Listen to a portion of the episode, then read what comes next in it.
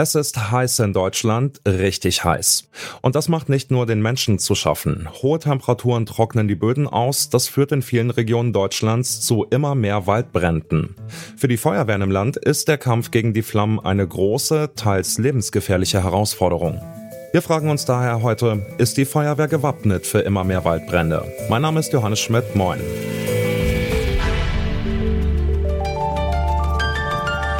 Zurück zum Thema.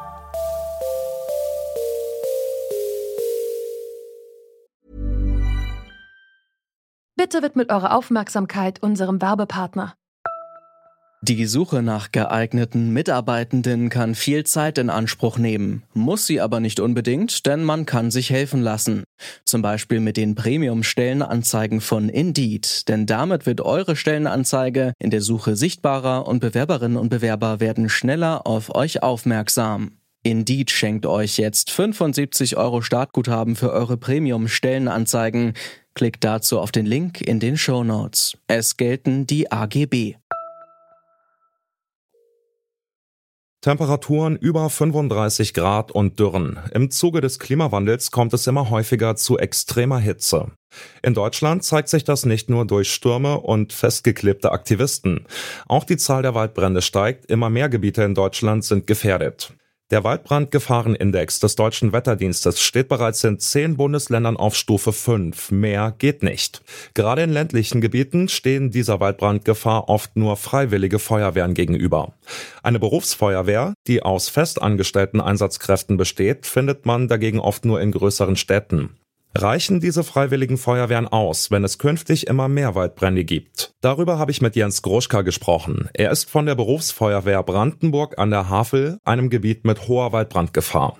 Er koordiniert als Sachbearbeiter die Ortsfeuerwehren und Wachgruppen, die einen Großteil der Einsatzkräfte ausmachen. Als erstes habe ich ihn gefragt, ob er Angst hat, wenn er als Feuerwehrmann zu einem Waldbrand ausrücken muss. Also wenn wir mit Angst in unseren Beruf oder unsere Tätigkeit gehen, wäre das ein bisschen kompliziert. Ich gehe mit großem Respekt immer mehr rein in die Wälder, gerade so auch in diesem Jahr, weil die Dynamik halt bei den Waldbränden und bei den Ödlandbränden also einfach so stark zugenommen hat, dass wir da wirklich vorsichtig sind. Wir werden ganz gut vorbereitet. Das Land hat sich sehr viele Sachen einfallen lassen in den letzten Jahren, äh, um sowohl technisch als auch von der Ausstattung her, als auch vom Personal her, da den aktuellen Bedingungen halt ja, Leistung zu zollen. Aber Angst gehen wir da nicht rein ein. Wir gehen mit Respekt rein, wir gehen vorbereitet rein und geben unser Bestes. Ja, Sie haben die Ausrüstung gerade schon kurz angesprochen. Erst gestern wurde ein Feuerwehrmann bei einem Löscheinsatz in NRW verletzt. Sind die freiwilligen Feuerwehren in Ihrer Region gut genug ausgestattet? Also fühlen sich die Kameraden, die Kameradinnen gut ausgerüstet, wenn sie in den Einsatz gehen? Also muss ich dazu sagen, wie Sie sagten in der Anmoderation, dass äh, Land Brandenburg sind so 98 Prozent der Kameraden oder Kameradinnen alle ehrenamtlich. Die werden also nicht dafür bezahlt. Es gibt lediglich fünf Berufsfeuerwehren im Land bei uns.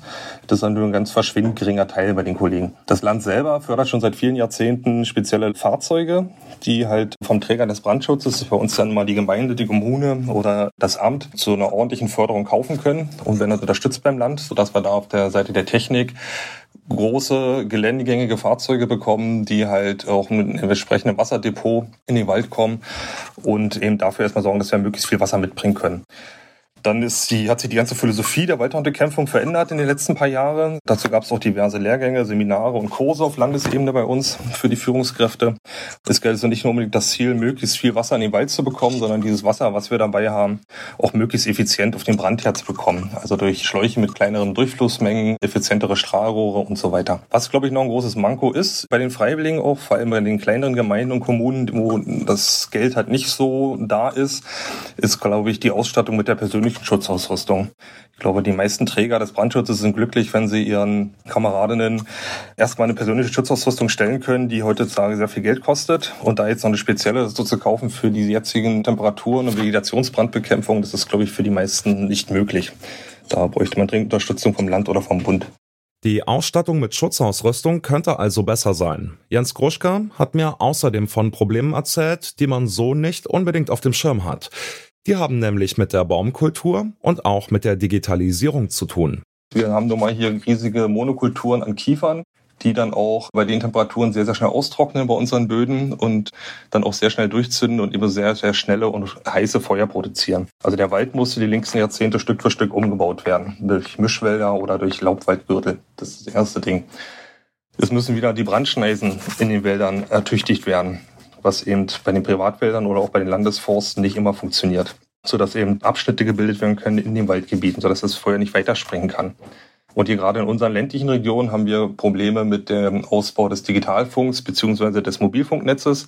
Es gibt immer noch weiße Stellen hier in unserer Region, wo wir weder mit unseren Digitalfunkgeräten kommunizieren können, noch mit einem ja, Mobilfunktelefon kommunizieren können, was natürlich dann die Führung und Nachalarmierung deutlich erschwert. Also da müsste das Land ran. Wie sieht es eigentlich mit der Struktur der Feuerwehren in Deutschland aus? Funktioniert ein System aus vielen Freiwilligen und nur wenig festangestellten Einsatzkräften? Dr. Ulrich Cemolino meint, ja. Durch das gute Netzwerk hat es sogar Vorteile gegenüber einer reinen Berufsfeuerwehr, wie zum Beispiel in Italien. Ulrich Cemolino ist Branddirektor in Düsseldorf und Leiter des Arbeitskreises Waldbrand beim Deutschen Feuerwehrverband. Ihn habe ich gefragt, wie es um das öffentliche Bewusstsein für Waldbrände in Deutschland steht. Also Deutschland hat das Problem ja, dass wir ähnlich wie bei den Starkregenereignissen das Ereignis ja seit vielen Jahrhunderten immer wieder kennen. Es haben in den letzten Jahren eine Häufung, das könnte am Klimawandel liegen, aber insgesamt geht die Zahl der Brände nach wissenschaftlichen Untersuchungen in Deutschland eher zurück. Das hat verschiedene Ursachen, liegt an einer besseren Früherkennung, liegt an einer eigentlich ganz guten äh, Pflege der Vegetation, die wir die letzten Jahrzehnte immer hatten. Okay, das nimmt jetzt ein bisschen ab durch verschiedene Probleme, wie zum Beispiel eben die Sturmschäden und die Trockenschäden und den Borkenkäferbefall. Haben wir also in einigen Waldbereichen großflächig Probleme. Aber insgesamt über die Jahrzehnte ist im Durchschnitt die Vegetationsbrandzahl eher zurückgehend. Da gibt es ganz gute Untersuchungen von Professor Müller aus Dresden. Wir hatten in den Vorjahren auch schon sehr große Feuer. 2002, 1992, 1975, 76 haben viele halt wieder vergessen. Und jetzt haben wir halt eine Häufung. Und es wird wahrscheinlich im nächsten oder übernächsten Jahr eher wieder feuchter werden. Und meine Sorge ist, dass man es wieder vergisst. Das können wir uns aber nicht erlauben, weil wie bei anderen Lagen auch, Änderungen herbeizuführen in diesen Strukturen brauchen Zeit. Und die Zeit müssen wir uns einfach nehmen. Auch wenn mal die Lagen nicht so häufig kommen, wie das vielleicht politisch sinnvoll wäre, um dann irgendwas zu bekommen. Welche Änderung tut denn am dringendsten Not? Was würden Sie denn sagen, in welchem Bereich muss sich am dringendsten was tun, damit Deutschland auf solche Lagen, auf Waldbrandlagen vorbereitet ist? Also zum einen müssen wir die Ausbildungsthematik sowohl bei dem einzelnen Feuerwehrmann, Feuerwehrfrau ganz unten anfangen. Also wie geht man mit dem Handwerkzeug um? Wie nutze ich dünne Schläuche? Wie ziehe ich mich richtig an? Also eben nicht die dicke Bekleidung für den Innenangriff, sondern dünnere Bekleidung und die dünnere Bekleidung muss ich erstmal haben. Also ich brauche eine flächendeckende Beschaffung eigentlich dieser Bekleidung, die aber sowieso notwendig ist, weil nach UVV Feuerwehren muss jeder Feuerwehrangehörige diese Schutzkleidung zur Verfügung gestellt bekommen. Das ist nicht der Wunschdenken der Feuerwehr, sondern das ist Pflichtausstattung. Da haben wir einen gewissen Nachholbedarf. Wir haben einen gewissen Nachholbedarf bei einzelnen Fahrzeugen, also geländegängige Fahrzeuge für die Waldbrandbekämpfung, sowohl als Löschfahrzeug als auch als Tanklöschfahrzeug. Die Tanklöschfahrzeuge, die in Angriff fahren, bräuchten auch spezielle Ausstattung mit geschützten Leitungen. Da haben wir noch zu wenige Autos. Da könnten wir ein bisschen was nachrüsten. Und wir müssen in Strukturen arbeiten. Das bedeutet sowohl im Bereich der Führung, größere Einheiten und Verbände müssen wir noch ein bisschen mehr machen, also untereinander austauschen, Informationen und miteinander gemeinsam den Einsatz abarbeiten. Bei Waldbränden denken viele klassischerweise an Australien, Griechenland oder Spanien.